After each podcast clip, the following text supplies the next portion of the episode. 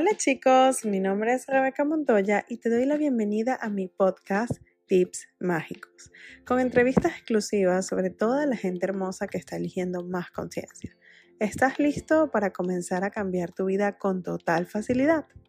Ven y acompáñame en esta hermosa aventura.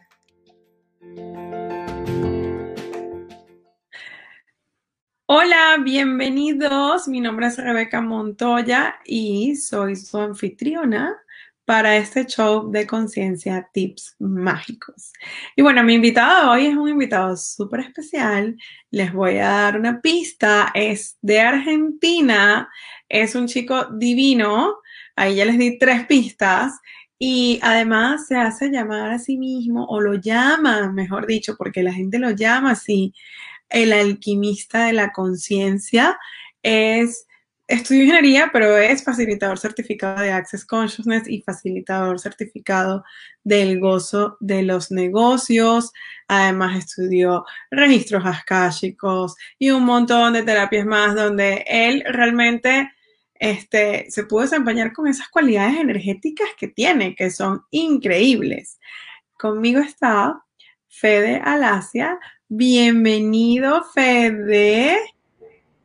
Hola a todos. Bueno, Rebeca, muchísimas gracias. Es un placer poder estar aquí contigo, poder estar compartiendo en estos tips mágicos un poco más de magia.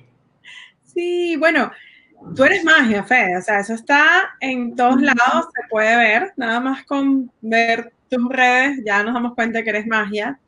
Y a mí me gusta siempre comenzar este programa preguntándole a la gente, a mis invitados, cuando ven hacia atrás todo lo que han hecho, tú que por ejemplo estudiaste ingeniería y ahora estás dando clases de Access, ¿cómo es eso? O sea, ¿cómo pasas de ingeniería a registros akáshicos y conciencia y Access?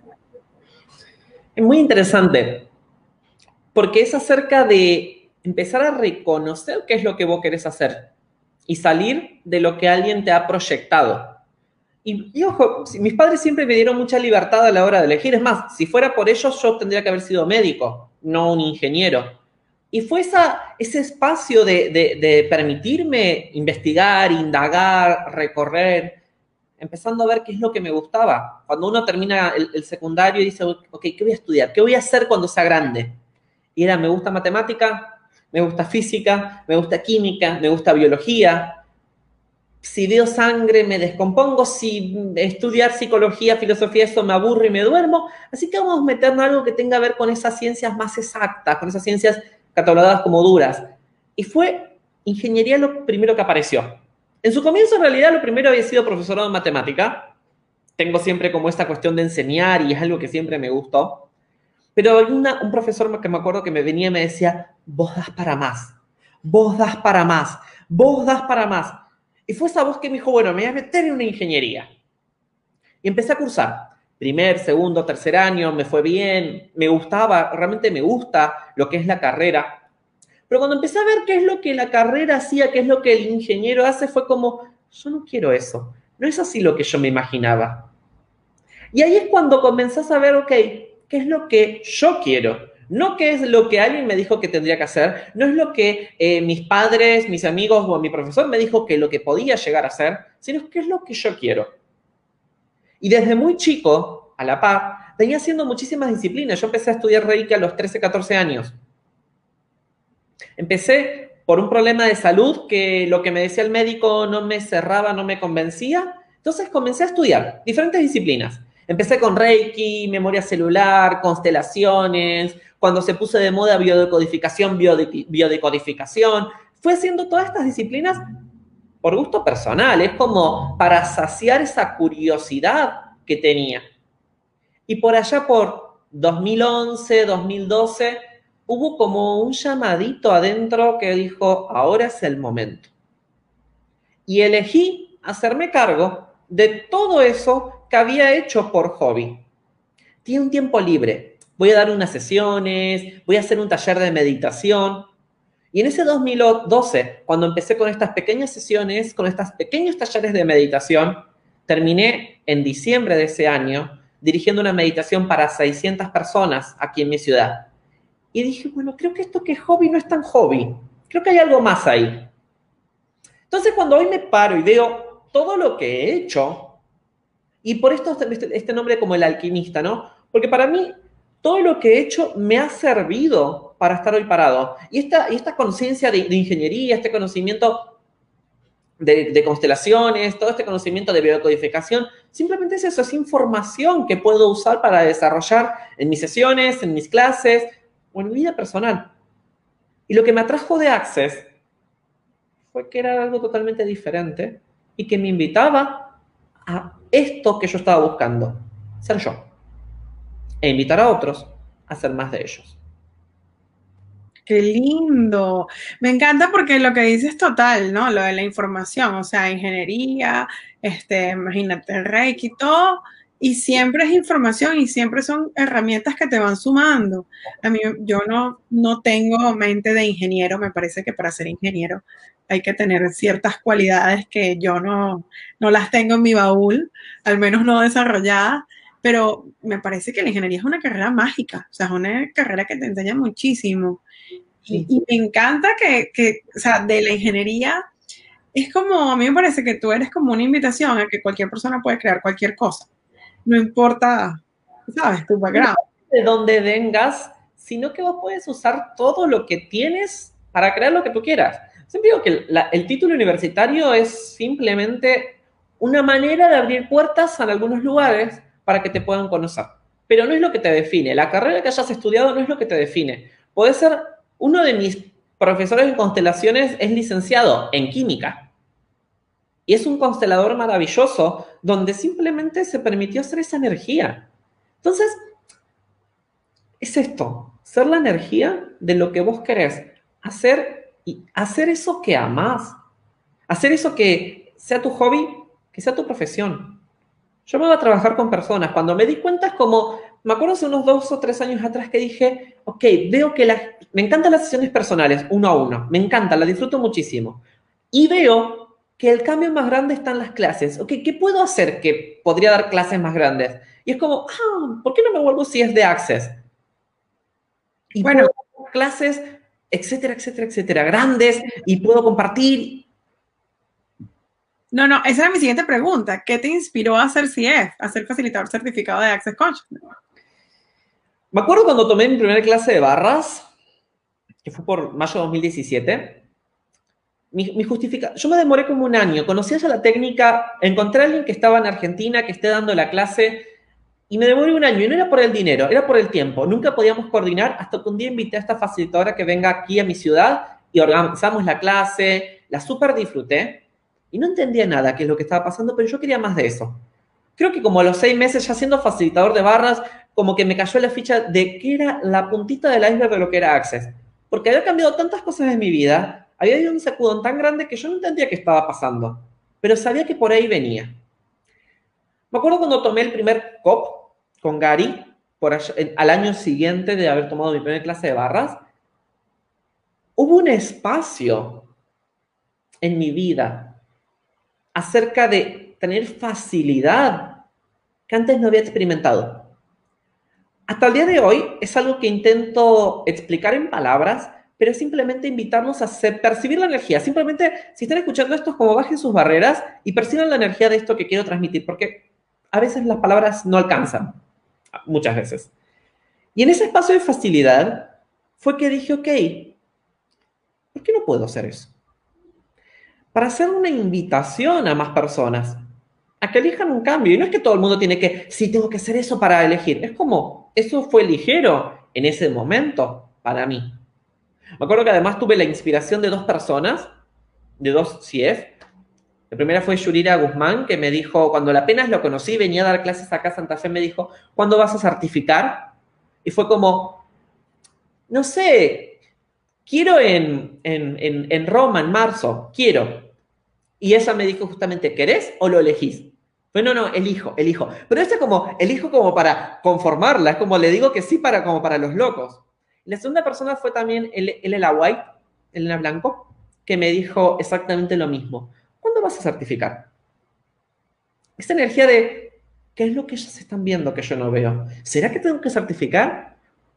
Y simplemente siguiendo lo que era ligero. Porque acá el tema no es si certifico o no certifico, es, ok, ¿verdad? ¿Va a crear más para mí? ¿Va a ser una contribución para, para mí, para el mundo, para mi negocio? Cuando comencé a hacer esas preguntas, comencé a ver el espacio que creaba y que correspondía con lo que estaba eligiendo. Yo elegí viajar y como si elegí viajar muchísimo.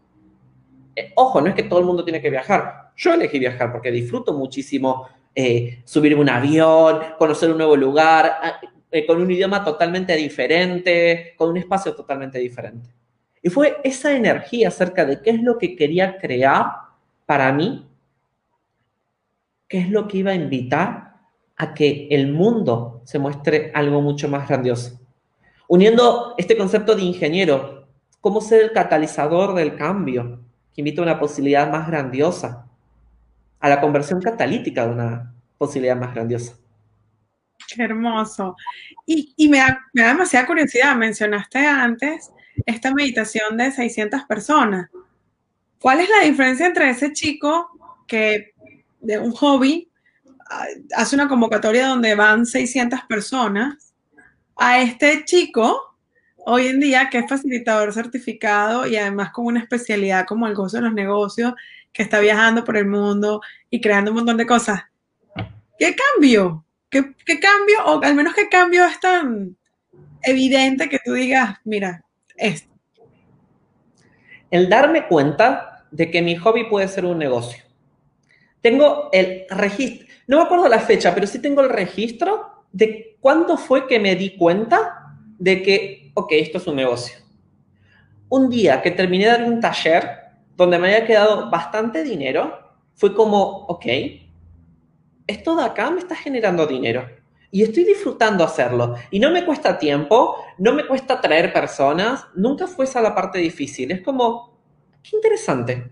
Y si exploro más acá, en ese momento fue que me di cuenta, ya había pasado unos seis meses, siete meses de esta meditación, ahí me di cuenta de que había una posibilidad y un potencial para que eso, que era un hobby, se vuelva a mi vida. Porque la vida antes para mí era acerca de tengo que ser alguien profesional, serio, traje gris, camisa blanca, corbata azul y serio. Cuando me di cuenta de que eso no era tan así, que no, mejor dicho, que eso no tenía que ver con lo que yo quería para mí, porque puede ser así, pero no tenía que ver con lo que yo quería, ahí hice ese clic. Y ahí fue cuando también, cuando me pude recibir esa conciencia, también incrementaron mis flujos de dinero. Fue cuando, ok, ¿qué está pasando? ¿Por qué estoy haciendo cada vez más dinero? Y siempre usé mucho el por qué, el por qué, el por qué, buscando la justificación y la razón. Yo me doy cuenta de que en realidad no había justificación y razón más que simplemente de que llevando las palabras de Access estaba siguiendo lo que me traía gozo, lo hacía solo por diversión y era ligero. ¿Qué tal? Encanta. Mira, y, y viajas por el mundo, o sea, ahorita obviamente con los temas de pandemia y siendo además de un, de un país como Argentina, este, eso ha cambiado, pero antes de la pandemia tú viajabas por el mundo, todavía este, estás con planes de viajar, facilitas a muchísimas personas, o sea, eres un facilitador activo que enseña las herramientas, da charlas, conferencias, clases, haces Facebook Live, eh, Instagram, o sea, todo, estás súper activo. Ahora, ¿qué, cuéntanos qué es lo más raro, lo más extraño que te ha pasado en algún país o en alguna conferencia, en algún lugar que tú digas, ah, nada más me pasa a mí el Pato Lucas? Lo más raro, lo más raro, lo más raro que me pasó, que ahora que me acuerde, fue estando en España, en donde había una persona que en un momento se había transformado energéticamente, es como había empezado a cambiar, ya el día anterior había empezado a estar media rara, como que me miraba raro, como que me miraba extraño. Y en un momento la miraba yo y no hacía preguntas. Estaba estando, ¿viste cuando ves que la persona está mal físicamente, está mal y se siente mal? Y es como mi estado de, como en el tipo del Salvador que quiere ir a ver qué es lo que está pasando, es como inhalo y exhalo, si no se pregunta, ella elige estar así. Hasta que en un momento, creo que faltaban 15 minutos para que terminemos, el día, dice, no me siento bien. Y ahora empezamos a hablar acerca de qué es lo que le pasaba. Y aparecieron energías muy interesantes vinculados a los ancestros, vinculado no ancestros a abuelos y demás, sino ancestros, información como de la India, a dioses, a cuestiones muy, muy, muy, muy, muy, muy en ese momento extrañas acerca de entidades y empezar a facilitar esa energía, sobre todo desde el espacio de la persona está eligiendo estar así también. Fue una experiencia totalmente extraña en aquel momento, pero sí que se ha repetido en otros momentos acerca de cuando aparece en energías un poco más densas y que uno elige quedarse atorado ahí. A veces le podemos llamar entidades y demonios, pero también son la energía de los problemas, que uno termina eligiendo quedarse ahí. Eso ha sido como una experiencia extraña durante una clase. Y después tengo otra que para mí fue cerca de la transformación durante las clases, que siempre lo cuento. Fue una persona que vino a Fundamento. El primer día eh, cayó como vestido normal, no tenés que estar bien vestido ni sacar todas del armario todas tu, tu ropa y demás, pero bien. Tenía una remera con un agujero, es como, como normal, tranquilo, como él habitualmente se vestía, ¿no? El segundo día, estuvimos hablando de sexualness, estuvimos hablando de, de, trabajar con el cuerpo, la imagen personal, se abrió y empezó a comentar lo que le pasaba a él. El segundo día apareció perfumado y mejor cambiado. Tercer día, vino con una camisita el cuarto día vino perfumado, peinado, camisa, sacos, como, ¿qué pasó en estos cuatro días?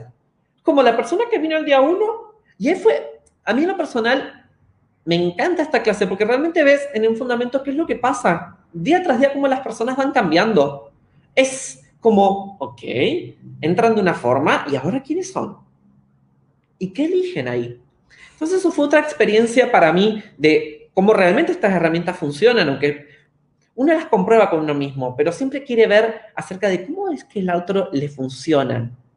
Así que eso fue también otra cosa mágica que me pasó durante una facilitación, durante una clase en este caso. Me encanta eso, eso que dices con el fundamento es cierto. Uno puede notar cuando la gente elige un cambio radical y del día uno al cuarto día son otra persona. Y bueno, qué maravilla que, qué honor y qué honra poder facilitar estas herramientas. ¿no? Mira, tengo las mis dos últimas preguntas. Em, te voy a hacer la primera. Es acerca de, ¿sabes?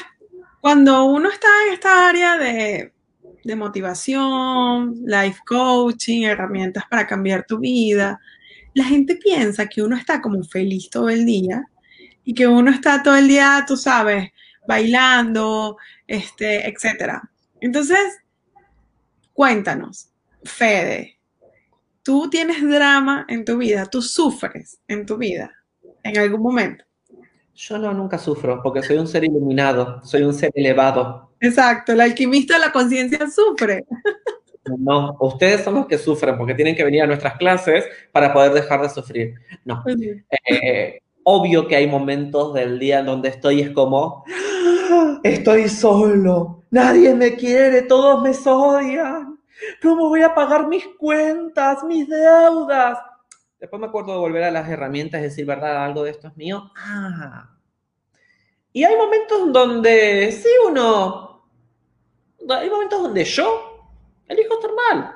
Y no hay nada de malo en eso. Todo se trata de elección. A mí me encanta esta herramienta de elegir cada 10 segundos, donde hay 10 segundos donde elijo, por ejemplo, cuando a veces hablo con mis padres, querer estrangularlos y otros 10 segundos es, estoy tan agradecido por lo que me están mostrando. Y los próximos 10 segundos con otra cosa que dicen es, los quiero volver a estrangular y ahora quizás agarrar la cabeza y contra la pared, porque todos los implantes de ira, enojo, furia, rabia, todo se activa. Y otros momentos de otros 10 segundos es, ay, gracias, los adoro, gracias por el regalo que son para mí, gracias por esto que me están mostrando.